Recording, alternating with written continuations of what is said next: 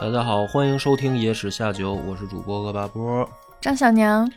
咱们今天要开启新的专辑，哇，此刻该有掌声。中唐挽歌。中唐挽歌呢，实际上我们要讲的就是盛唐之后的故事。嗯那么它开始的时间呢，就是公元的七百五十六年，也就是这一年呢，安史之乱爆发，然后杨玉环死在马嵬坡。嗯，那这个事儿呢，就是知名度很高啊对，啊，不管是戏曲啊，还是电影啊，还是影视剧啊，都会去改编这段故事。嗯那么，但实际上，大唐王朝真正灭亡的时间是公元九百零七年，也就是说，从这个杨玉环死啊，大家一般故事听到这儿啊就不往后看了，嗯到真正唐朝灭亡还有一百五十一年。整个大唐王朝就是从它的公元六百一十八年建立算起，到它灭亡是历时二百九十年的。也就是说，这个从杨玉环死到结束，实际上占了唐朝一半儿以上的时间的东西，影视剧也好，还是说我们传统印象当中是被提及比较少的。嗯，被顶人们忽略掉。哎，顶多就是知道什么呢？就是说啊，安史之乱的时候有一位郭子仪，嗯然后郭子仪呢，最后是吧，金满床，护满床，然后又有什么醉打金枝什么这些。那真正实际上中唐到晚唐这一百五十一年里面，还有十四位皇帝呢，就是说白了每大十年一个。啊，挺快的倒是嗯，就是大唐朝这里面还有很多重头戏的皇帝是在后半段的。嗯但这个历史呢讲的不多，我专门也去做资料的时候呢，也去平行的看了一下，嗯就是就是声音节目啊，真的比较少，甚至咱们呃老百姓都特别喜欢看的这个百家讲坛里面讲唐朝，大部分也是局限于初唐和盛唐，嗯，就是讲前半段的多，嗯讲后半段的少。所以呢，这张专辑呢就先定下调来了。我要讲的就是整个中唐到晚唐的故事，嗯，正好填补这个哎空白。就是用还是咱们老方法，就是这种聊天的方式把故事就讲了，然后边讲呢边讨论，因为这里面有很多大事，它是影响着就是唐朝灭亡以后，为什么天下又分崩离析。其实看起来啊，大家觉得特简单，哎，天下大势分久必合，合久必分嘛。但是这里面它有很微妙的区别，比如说汉王朝灭亡以后的这个分裂，比如说从三国开始，然后一直到南北朝，这个分裂跟唐朝灭亡以后的五代十国的分裂其实是不一样的。怎么不一样？哎，就是它从性质上来说，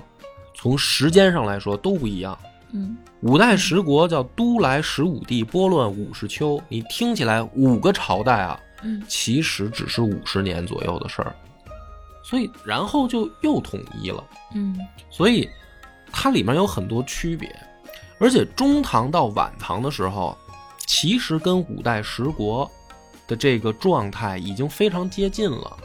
就是大唐王朝中央政府它能够直接控制的地区。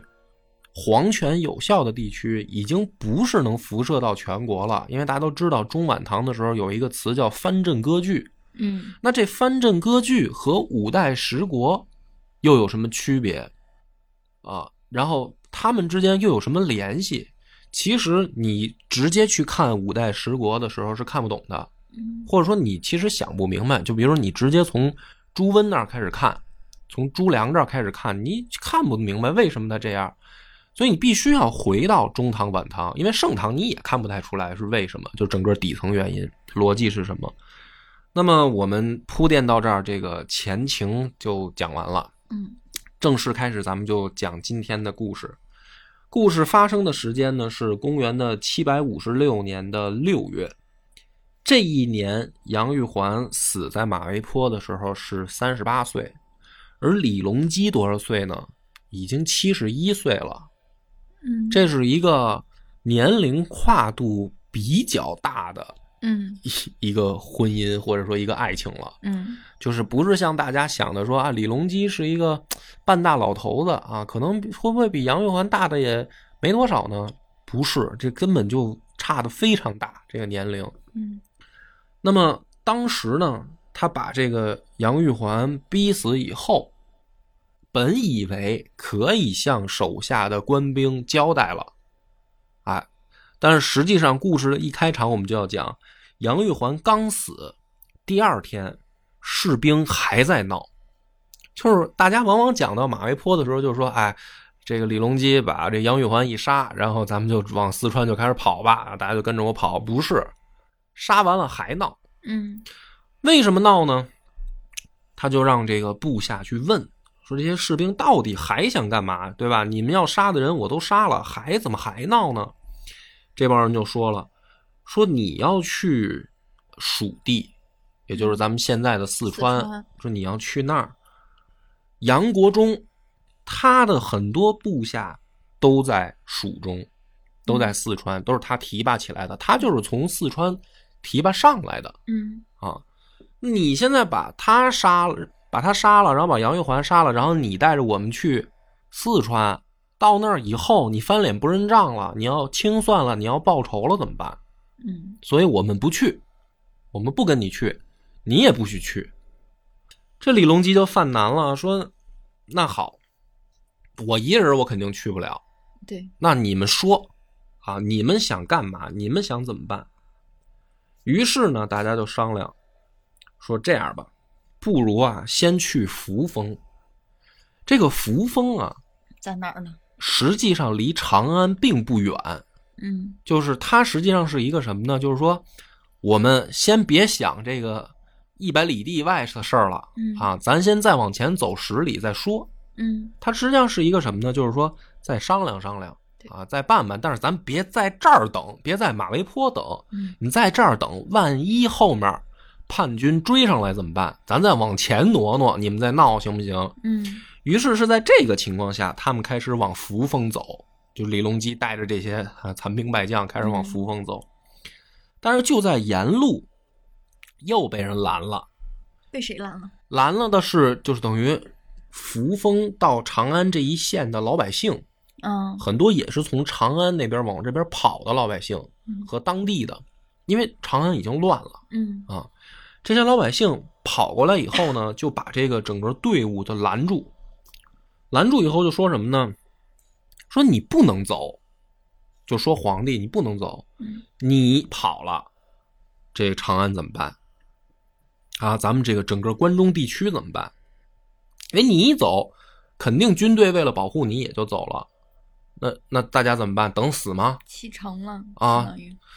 于是呢，这个李隆基就想办法，就说怎么办？怎么把这些老百姓能先糊弄开？我这现在是逃赶，紧给我对开我这导是逃命呢啊，我逃命呢。于是呢，就说这样吧，啊，我们不走，嗯不走，我呢，我但是我也不能在这儿等，我得找安全的地方。但是我可我先不去四川，我我去前面躲一躲。你们要说什么呀？你们跟我儿子说，就把这个太子李亨给推出来了，还说这个儿子啊，你先替老爹挡一挡啊，爹呢没没工夫跟他们废话啊，你听他们干到底要干嘛？那刚才我说了，实际上这个李隆基已经七十一岁了，嗯李亨也不是小年轻儿，李亨这时候也四十五岁了嗯啊，也是一个很成熟的，呃，有自己的想法的一个怎么能够独当一面的太子了嗯啊，不是说大家看那个《长安十二时辰》里边那种还有小鲜肉那样，不是，这是一大叔了，中年大叔啊。能扛得住事儿的哎那种了。所以李亨这个时候呢，其实是有自己的想法的，他是有自己的思考在里面的。嗯于是呢，他留下来以后呢，老百姓就说啊，不能走啊，是吧？你们走了，这个长安怎么办啊？嗯李亨呢就说，说哎呀，这个皇命是不可违的，嗯这是我爹的意愿，你们跟我说也没用嗯啊。说大家呢不如散开，你们拦着也没有用。就是说白了，他也是就是说，哎，老爹先让我给解个围啊，我留下了，老爹看着走远了，那好了，我跟你们说啊，你们跟我说没用，对吧？刚要走，这个时候呢，跑过来两个人就来拉他的马头，不让走不让走。然后呢，他回头一看，这两个人就说啊，说若贼兵稍觉占道，中原必拱手受贼。嗯就是咱们不是要去四川嘛，咱们要去蜀地嘛，蜀地都是山路啊，嗯有那种栈道。好了，咱们跑那儿一跑，这边叛军把这个路，山里面的路栈道一烧，咱也回不来了，他也不追咱了。但整个中原就算是拱手让给别人了，嗯说这个路肯定是行不通的，不能去，嗯不能去四川，不如什么呢？不如留下来，召集西北军，因为叛乱的是东北军，嗯就是安禄山这边，他们带的是相当于东北军区的这些人造反了，不如留下来，咱们召集西北军区的这个戍边的部队，秦王，嗯或者说咱们收复首都啊。说这话的是谁呢？就李亨回头一看，是他的三儿子李谭，他的儿子，也就是李隆基的孙子李谭。嗯然后另一个人呢，就是李辅国。这个李辅国现在是东宫侍卫，就是李亨的侍卫嗯啊，一个自己的保镖，一个自己的儿子，等于也是趁着老百姓在这儿拦路啊，来劝他。正在他犹豫不决的时候呢，他的大儿子李处，嗯李处这个时候也二十九岁了啊，所以就说都不小了，这个年龄二十九岁也是一个可以独当一面的小伙子了。没错对吧？都也该成家立业的年纪，放在现在也是该成家立业的年纪了。是李处呢也过来说，说老爹，我认为啊，不能违抗或者说违逆这个民怨，就是老百姓现在是希望我们站出来把叛军打跑的，咱们夹着尾巴逃了，这事儿不能干。就等于失了民心了呀哎，这是长子，啊嗯长子出来一劝，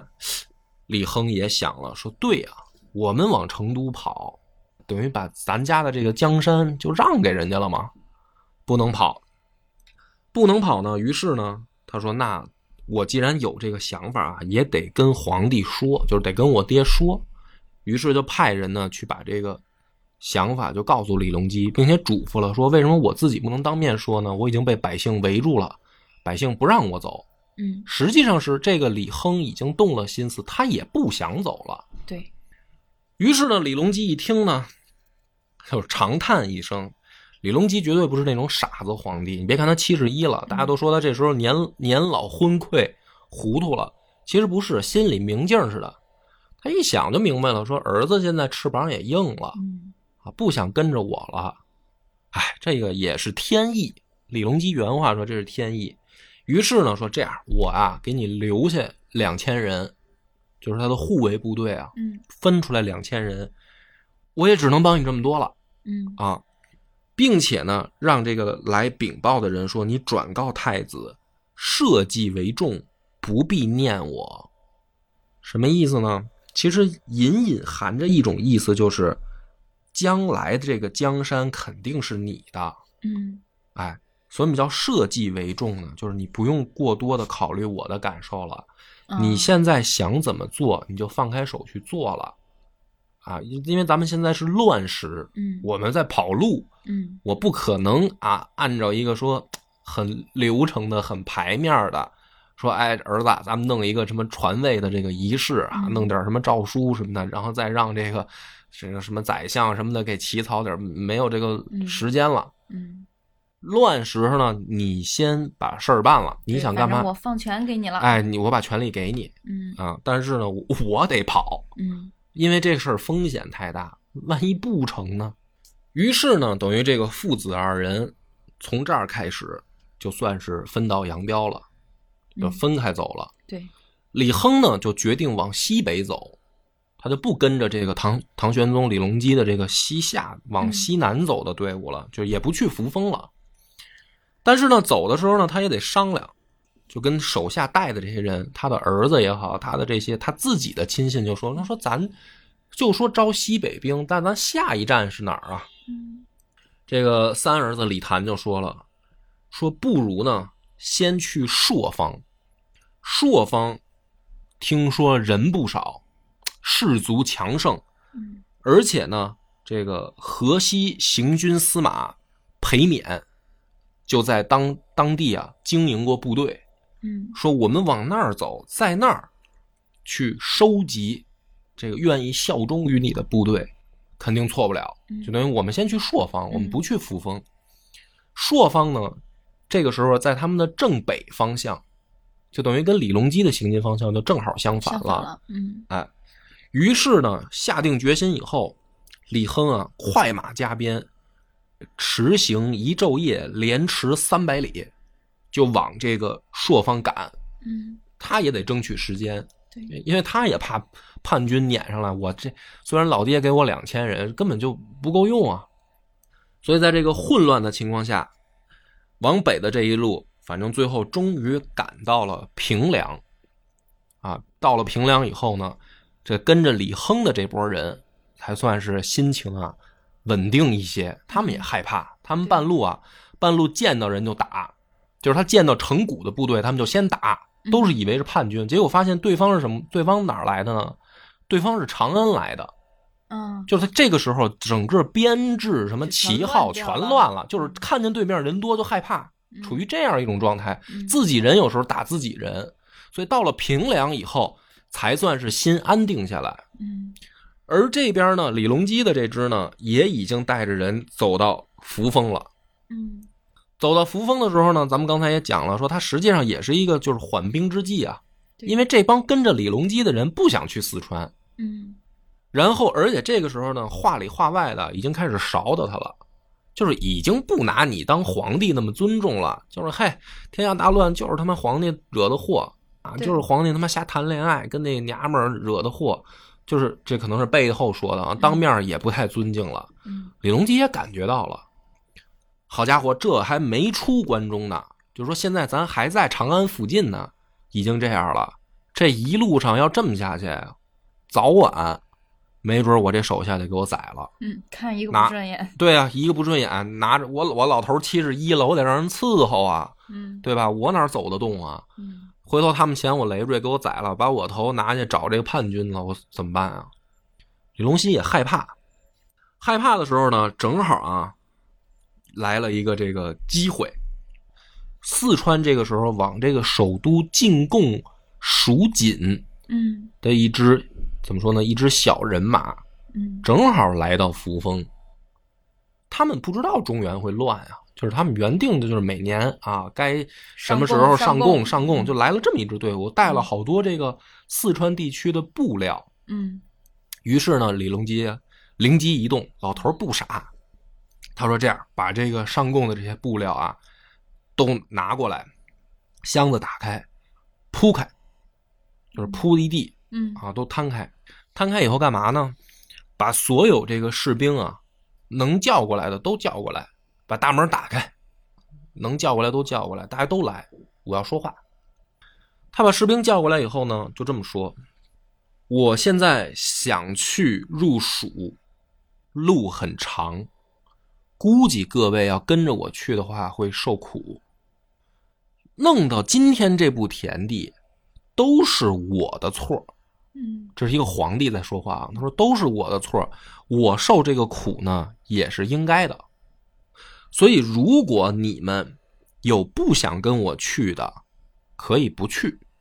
选择不去的呢，正好我这儿没有什么值钱的了，有一些这个蜀地来的这个贡品，是一些上好的布料，嗯大家分一分。嗯不想去的，一人拿一份走。这么一说，而且自一边说一边哭啊，李隆基就哭。一个七十一岁的老头儿，你别说他是皇帝了，你就说一普通一大爷在这儿啊，嗯哭这么伤心，也让人于心不忍，哎，也让人觉得说我操太惨了，更何况他是皇帝嗯啊，九五之尊啊。于是呢，这帮官兵啊也跟着哭，一边哭呢，一边就表忠心了。嗯就是说我们愿意誓死相随。所以说李隆基很聪明，他就是演戏呢嘛，在这儿，擅长搞心理战哎，，这个收买人心。嗯这么一弄呢，终于跟着李隆基这支这支人马才算是不动杀心了。啊，所以这个杨玉环啊，其实哎也他妈是白死啊。 他早要碰上这些 属地的丝绸什么的，可能没准杨玉环还能多活一会儿。反正到这儿为止，这帮人是真心塌地的，一看就是动真感情了。啊，嗯那人都是有感情的，就是你跟我掏真心了，那我也就不防着你了。这帮人才愿意跟着他往这个四川去走，一直走到哪儿呢？走到这个普安，他一路就往西南就去了，走到普安。平凉的使者才到，就是李亨那边儿传消息，传，消息的，因为他不是往北走嘛，嗯他随时的动向他也得告诉他爹，啊嗯我现在到哪儿了，准备去哪儿。对他都走到普安了，平凉那边人终于赶上了，赶上了以后呢，就来禀告李隆基说，我们打算在朔方召集军马，啊，这个李亨就把自己的计划让使者带给老爹，就是我准备反攻长安。嗯这个时候呢，李隆基呢也想说，你看现在我们爷儿俩等于说也都算躲到相对安全的地儿了，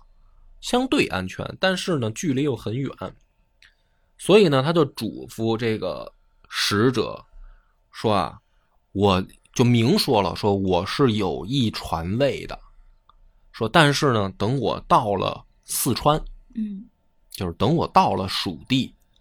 因为我现在还没到嘛对，啊，等我到了，咱们到时候弄一个可能正式的我给传你位诏书，传位诏书，哎，我给您送过去。但是你现在呢，这也不合适。嗯，但是这话呢，你可以先带回去给算是李个亨了口，谕，哎，算是一口头的这么一个约定吧。嗯于是呢，这个平凉的来的人就又往回走。这个人刚走，马上又有一个人跑进来，这个人叫房管，嗯，官居侍郎。这个房管跑下来，趴在地上就痛哭流涕，就说：“哎，不好了，就是长安已经陷落了。”他他是从长安跑过来，追着这个李隆基的队伍追过来的。嗯因为他们走的时候，相当于叛军还没打进长安，他们等于提前跑了嘛。嗯哎，所以这个房管等于晚出发了嘛。他现在来呢，就是告诉你一个准确消息，说首长安都城完了确实没了，已经被叛军控制了。嗯然后这个李隆基就问啊，说那其他人呢？嗯就长安还有很多我没来得及带走的文武百官啊，什么将官啊这些，嗯，说怎么就你一个人啊？这个房管呢，就一边哭一边说啊，说还说呢，剩下的人，什么这个崔光远、边令城这些人，贼还没打进城呢，就准备投降了。就是为什么只有我来啊？嗯他们都没走，他们都就跟着叛贼接着干了。嗯所以只有我跑过来。这李隆基一想说，哎，这也也怪不得别人，我都他妈夹着尾巴跑了，你能怪人家吗？这整个朝廷的班底都叛变了，哎，就都叛变了。但是呢，比较欣慰的就是，这不是还有一个房管吗？嗯，哎，于是好歹还有个传信儿的，对，还有一个忠臣啊。嗯，于是这个李隆基呢，对这个房管又算是高看一眼，欣赏有哎加，，这个患难见真情啊，嗯这这是大忠臣。哎，这咱们先把这个名字记下啊，这个人物很关键，房管。于是呢，说接下来咱们就得商量怎么办啊？这首都正式陷落了，这就是原本咱们还都是说是对未来的一种判断，这回好了，大唐本营让人给对倒了，大唐的首都等于让人给给占了。嗯怎么办？于是这房管就跟这个李隆基就说啊，说您不如正式下令，啊，命令的形式，让你儿子李亨为天下兵马大元帅，嗯，然后领军朔方、河北和河东平卢节度使，让他攻复京城，收复京城，就是你得有个命令，你得有个态度。让人家名正言顺，于是呢，这个时候，这个李隆基一想说，那也行，那只能这么办啊。话锋两头了，这个我就交代清楚。李隆基这边啊，他就再派一个使者，这封使者带着的是册封这个李亨为天下兵马大元帅的这么一个诏书，没错就，又往平凉再出发。嗯这边回过头来呢，李亨不是到了这个平凉吗？嗯马上就碰到了一个人到平凉来接他，啊，这个人是朔方留后，叫杜建杜鸿建。嗯杜鸿建来了以后，见着李亨就说啊，说这个殿下，快快随我至朔方。我来之前啊，我们朔方已经想清楚了，就是我们部队都已经准备好了，嗯说你在平凉这儿不安全，你嗯赶紧随我回朔方，就等于想到一块儿了。嗯当地的这个官员啊，已经自己就捏过了，说现在天下大乱，咱们怎么办？嗯哎，咱们要去迎接这个陛下来咱们朔方。他们是没想到唐太宗是往四川跑，嗯所以他们本来也打算迎接这个李隆基啊，嗯但走到半路已经听了李隆基往四川去了，于是他们赶紧派人来平凉接这个太子，就是殿下你来主持这个正义。正好李亨也是这么想的，嗯于是呢，李亨就随着这个裴冕和杜鸿渐，就一直一直跑到这个灵武。到了灵武以后，啊，这个事儿就挺有意思啊，因为他你要记得时间线，他在平凉的时候刚给老爹那边派去使者，嗯这咱们是倒叙啊。嗯然后他现在反过头来，他从平凉出发又去灵武，嗯到了灵武以后，裴冕和杜鸿渐就是迎接他来这帮人，就劝他称帝，嗯就是说你得名正言顺啊嗯啊！你现在你是太子，干脆你呢在这儿登基称帝，嗯把你老爹当成太上皇，嗯然后你以皇帝的名义，你就可以什么命令都自己发了。你不然你老得等成都那边来命嗯令，然后你才能哎说我是怎么办怎么办，对吧形？势很不方便，很不方便。说现在乱时啊，乱时就得咱们就抢得占时机，对要抢时间，嗯，你就干脆你就称帝啊，让你老爹当太上皇，这也没什么不妥的，大家都能理解。这帮人实际上想的不就是攀龙附凤吗？这是时机啊，这是一个很难得的政治机会啊！对你说太平太平盛世，你们这哪一个显得着？对你们一个朔方军的这么几个 这个小地方小官嗯破官儿，你们什么时候能混起来啊？这眼下时局动荡，机会就来了一。下子成了骨干力量，你这就是从龙之功，对吧？你这个是拥立之功，嗯将来你这个肯定是大辅，政大臣，对 啊，这肯定是准备当宰相的，就这几个，嗯他们都是这么想的。嗯李亨也动心了，四四十多岁了，啊，四十五岁了啊，他当太子这么长时间了，他能不想当皇帝啊身吗？体再差点儿都熬不过老爹，所以他其实，在灵武他真登基了。嗯他登基的时候，唐太宗的这个命令是没到的。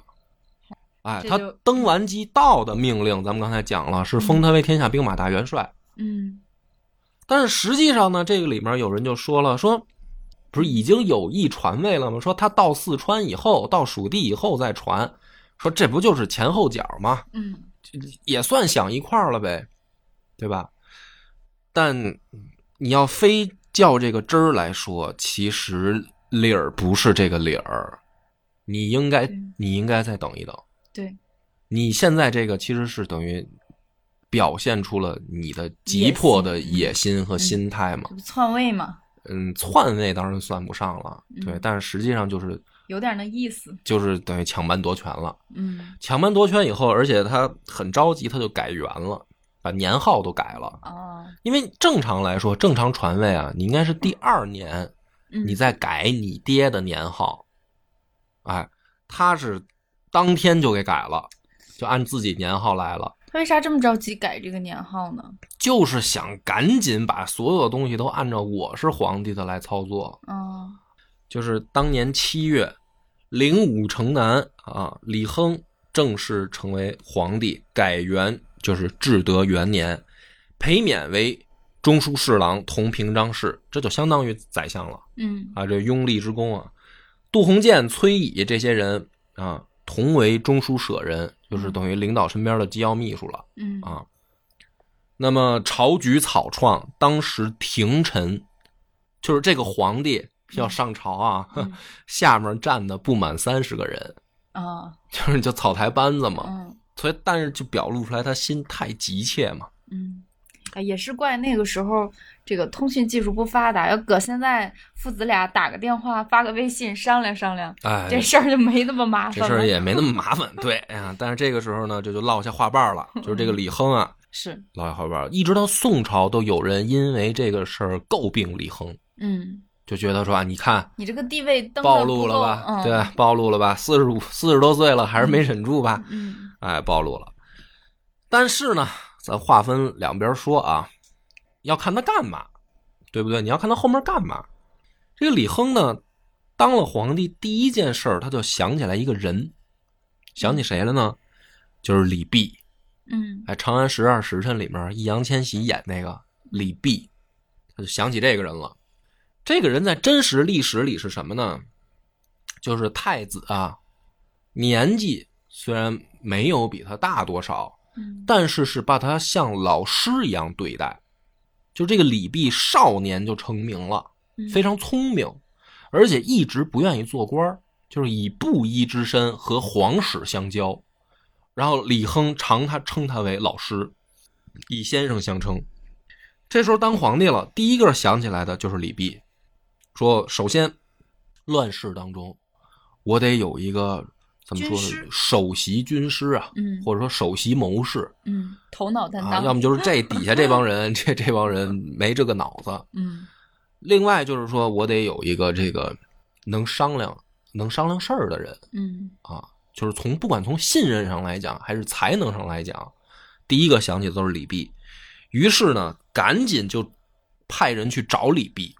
李泌这会儿在长安呢李泌好长时间一直隐居在这个颍阳，啊，就是他一直在隐居状态。啊但这个时候，他也也李泌也知道长安大乱了，其实他也出来准备找李亨，嗯所以很快李泌也赶到了这个朔方。嗯来找李亨，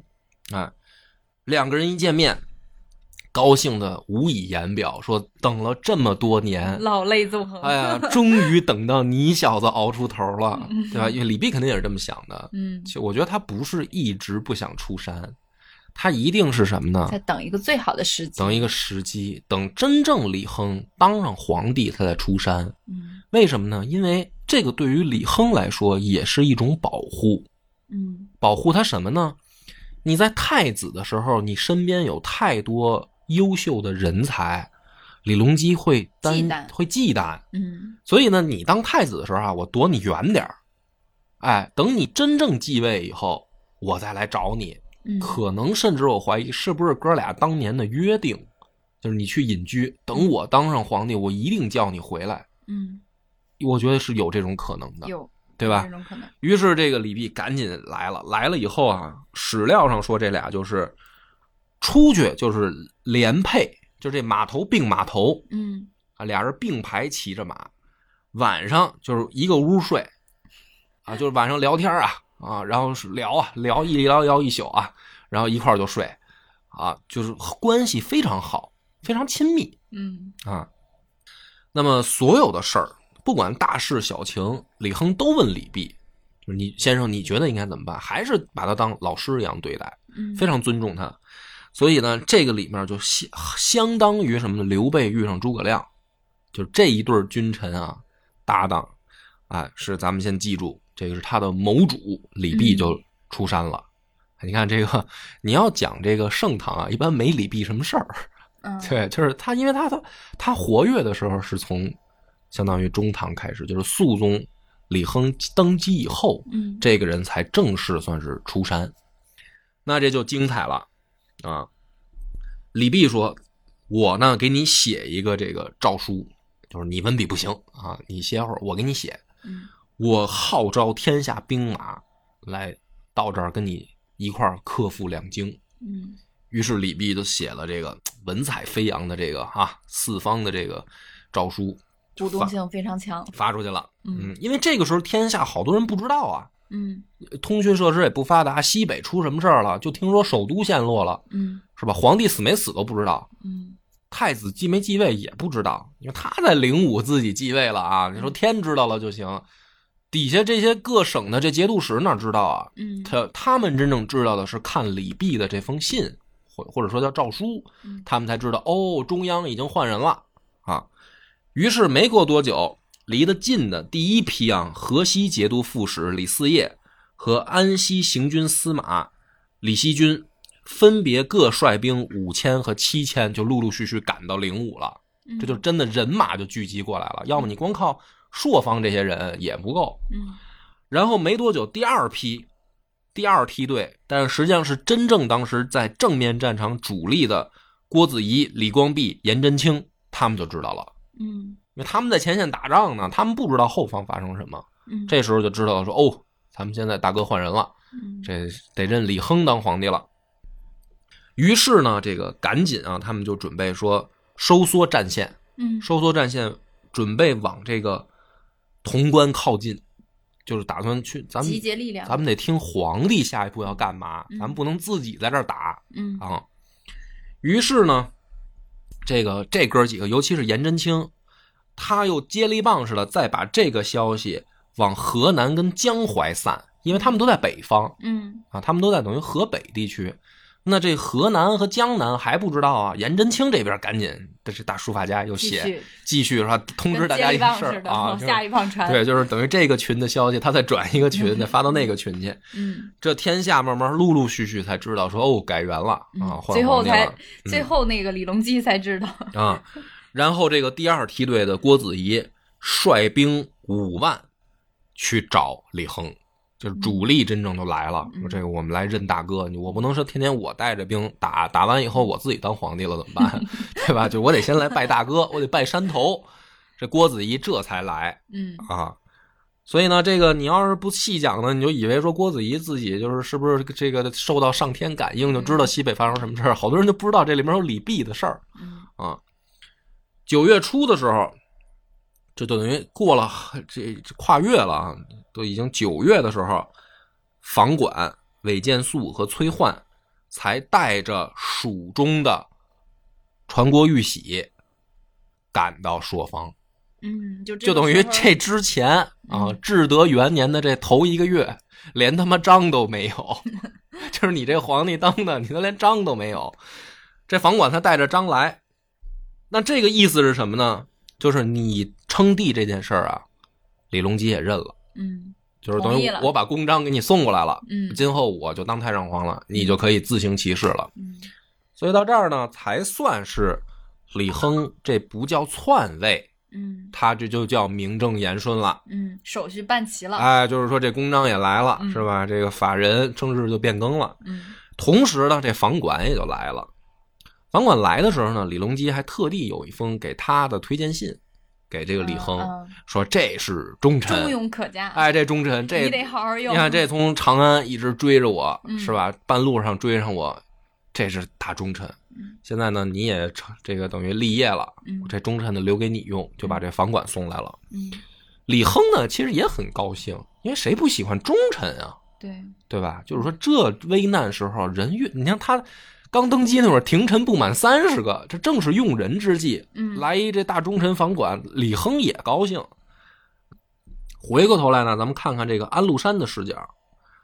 安禄山的前锋孙孝哲已经打进了长安，说是打进去，实际上长安是在这个崔光远、边令城这些这个投降派的主导下，就是开开城门投降，欢迎欢迎啊，热烈欢迎，嗯就把这个叛军就迎进来了。迎进来以后呢，把这个还在长安没跑了的什么嫔妃、皇孙儿数十人啊，这都是皇族啊，还有百官什么这个宫女儿数百人没跑了的，全都给逮了。嗯逮了以后呢，就往人派人去告诉安禄山，说咱们就是这算是大功告成了，嗯首都咱们就拿下，咱这说白了这他们叫起义是吧？在李隆基那儿这叫造反，这起义就算成功了。安禄山就给他回了一个等于说小纸条，小纸条里面就写两件事儿，第一个事儿是，你抓到了这些人啊，愿意跟咱干的就留下，但是要不愿意的都宰了。这是第一个安禄山回他的，回给这个孙孝哲的。第二个呢，说给我问问这杨贵妃找着没有？哟还惦记呢，惦记呢啊，说这这妞长得好看啊，当年我就心动，你给我把这两件事办妥啊。嗯没过多久呢，这个消息就回过来了，嗯说大哥，第一件事儿呢，嗯，好办，好办，因为全降了啊，嗯没有不投降的，我都留下没杀。嗯但是第二个呢，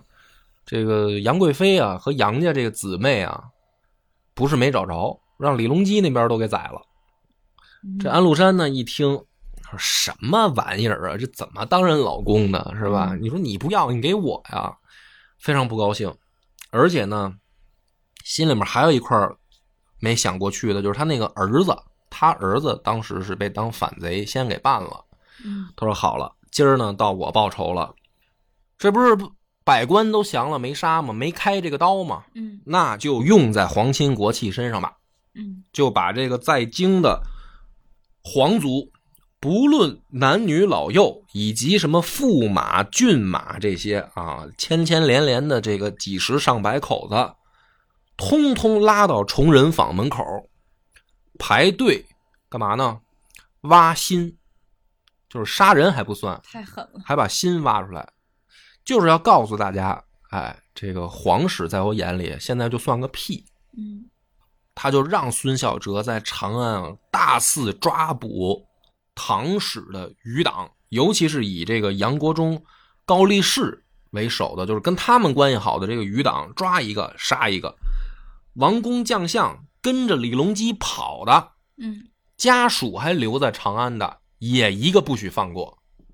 抓一个杀一个，等于就在首都就开始杀人了。这个叛军啊，这里面甚至是什么呢？连这个襁褓当中的婴儿也不放过啊！就是说他们在历史上就是这种凶恶的形象啊，反正史书就这么写的。进长安第一件事就是杀人，杀到最后呢，因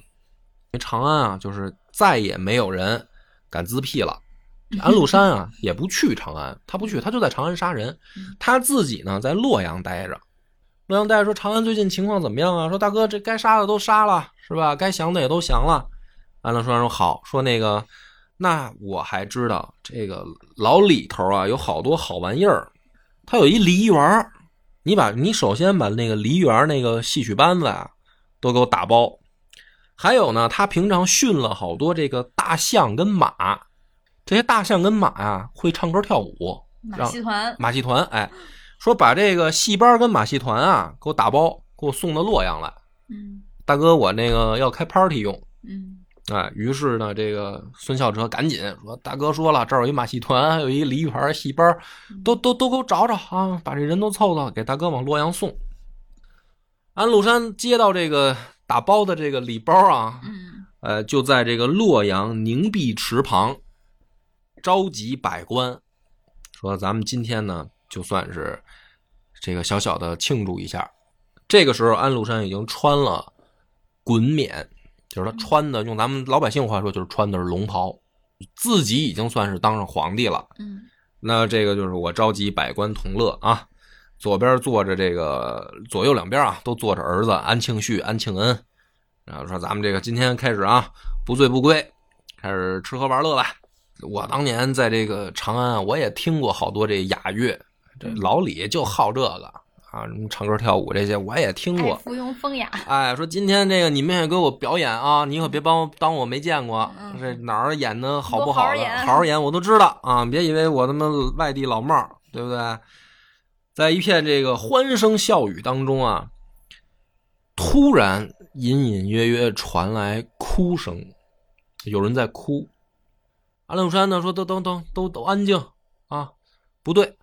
这里面有 儿女人哭这里面儿有人哭，你还错了，还不是个女人。”是男人吗？仔细一听啊，还是个男声儿。说怎么回事？谁在哭啊？这这么大喜的日子啊，高兴，朕这今儿就算登基了，是不是啊？这是开庆功宴呢，谁在这儿哭呢？给我查查吧。侍卫去查呢，就发现啊，从这个长安来的梨园的这个乐班啊，嗯他不是演奏乐器的这乐队嘛，相当于每个人脸上都有泪痕，就这些人都是李隆基亲自手把手调教过的 哼演奏人员，对这个皇帝还是真有感情的。嗯眼下呢，给这大叛贼这儿演奏，他们都哭了，但是呢，这些人虽然有泪痕，没哭出声儿。嗯有一个人是这个侍卫去查的时候，还在那儿痛哭流涕呢，哇哇大哭。嗯啊、这侍卫说：“那得了，不好意思了，是吧？你就跟我们出列吧。”就给安禄山拎过来了，然后就这孙子在这儿哭啊，扰您的这个兴。这个时候呢，这个安禄山就说了：“哭什么劲啊？嗯，对吧？你就是一拉弦儿的，你他妈跟谁拉不是拉呀？对不对啊？我又不会亏待你。哎，对呀、我也不亏待你，你这哭什么呀？没想到啊，就这个乐师站起来，指着安禄山就大骂，说：“你本来就是一个失机的边将，就是你当年打仗的时候，你差点因军军里面犯犯犯罪啊，你被宰了。是皇帝开恩，免你不死，还层层提拔你，你才有了今天。你不思报效朝廷，你现在反而称兵作乱，恩将仇报。恩将仇报，说你恶贯满盈，老天爷早晚降雷劈了你，你这个臭王八 蛋！这月宫就骂他。安安禄山说：“嘿，有种啊！说来来来，给我剁成肉泥嗯！”啊，就把这个月宫当场给砍死，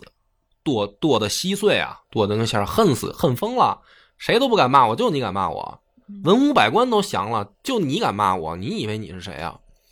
这个月宫叫雷海清，嗯这个单记这么一笔，说这大唐啊，危难之时还是有忠义之人。一个小小的月宫，敢这个说真话啊！雷海清不错，好样的。这事儿呢，就传到这个民间，然后就传出去了。嗯有一位诗人为此而感动嗯，落泪。诗人一般都比较感性嗯，对对对，啊，这诗人就这事迹也确实是感动大唐了。就给他记下来，所以这个这段就叫有诗为证嗯啊。这个诗人写了一首诗叫“万古伤心生野烟，百官何日在朝天？秋槐叶落空宫里，凝碧池头奏管弦。”就是纪念这个雷海清。写此诗的正是大唐并列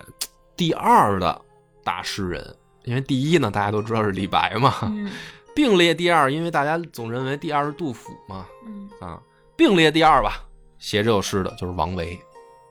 王维这个时候没想到啊，这首诗是他有感而发，就是纪念雷海清啊，但也恰恰因为这首诗救了自己一命。他本来也想往西去找李隆基，可惜呢没撵上，嗯啊，乱世乱军当中，他压根儿也找不着正确的队伍，没撵上。后来呢，就被安禄山给逮着了。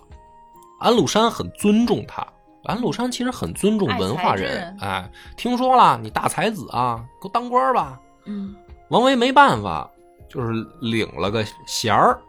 但是不干事儿，也不上班，天天就请病假。嗯他不想去安禄山那儿干。但是呢，等后来啊，这个咱们就是后后面我就先把王维这个事儿，我先在这儿说了。后来安史之乱不就被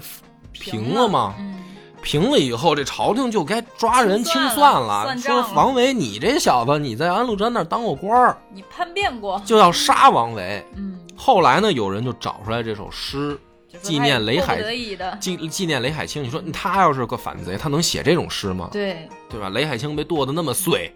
嗯，他敢在这个时候写这种诗纪念他，你说他心里面能是向着安禄山的吗？ 嗯，哎，这后来一想说，对，这王维呢迫不得已，对，他也是因为这诗救自己一命。这是一场，这是一首代代表了政治立场的诗，对对对，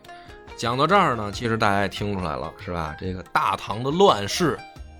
啊，这个中唐的乱局，这就算拉开序幕了。啊，预知后事如何，咱到时候还先别着急啊，我得还得 说，这个系列呢就不是免费系列了啊嗯。这第一集呢是免费的，算是试听集，因为我现在说过要改版嘛，就是做事儿咱得坚持。就是正常的常规更新的，还是一集一个故事，这样呢方便这个后来听的人啊，每集他不用连着。嗯但是大系列呢，我有很多这个听众劝我，嗯，也是被催了很久哎，了，催了很久，说你这大系列挺好的，你接着做。我呢想说，那这个大系列干脆变付费，原本是这个单集的是付费，嗯然后大系列免费，现在呢等于掉一个儿，嗯掉一个儿。而这个因为变付费呢，并非所有平台都能听到，就是你想后面追这种大系列啊，嗯哎，你听了这试听集，你发现后面可能没了，那就说明你这平台它没有付费功能。嗯，那哪些平台能听呢？有一个四个字儿的，以某一个山脉命名的 APP，啊，我就我这么后边了，我估计啊，审查应该审不着我，可能啊，那我也不说，哎，就这么鸡贼，我没说是哪平台啊，就是一个山脉名儿的平台，嗯那儿肯定有，嗯还有一个是一特别爱吃的那种水果命名的一个平台嗯红，皮儿嗯的，哎，红皮儿白肉的那个，那个地儿也肯定有能听到付费的。就是想听大系列的呢，不妨去这两个平台追大系列嗯啊。不想追的呢，没关系，常规还保持免费嗯啊，但是还是每一集就讲一个案子或者一个故事，这样方便传播。嗯所以呢，讲到这儿呢，希望对这个大系列、对中堂、晚堂感兴趣的朋友来支持我们啊！咱们下回再见。再见。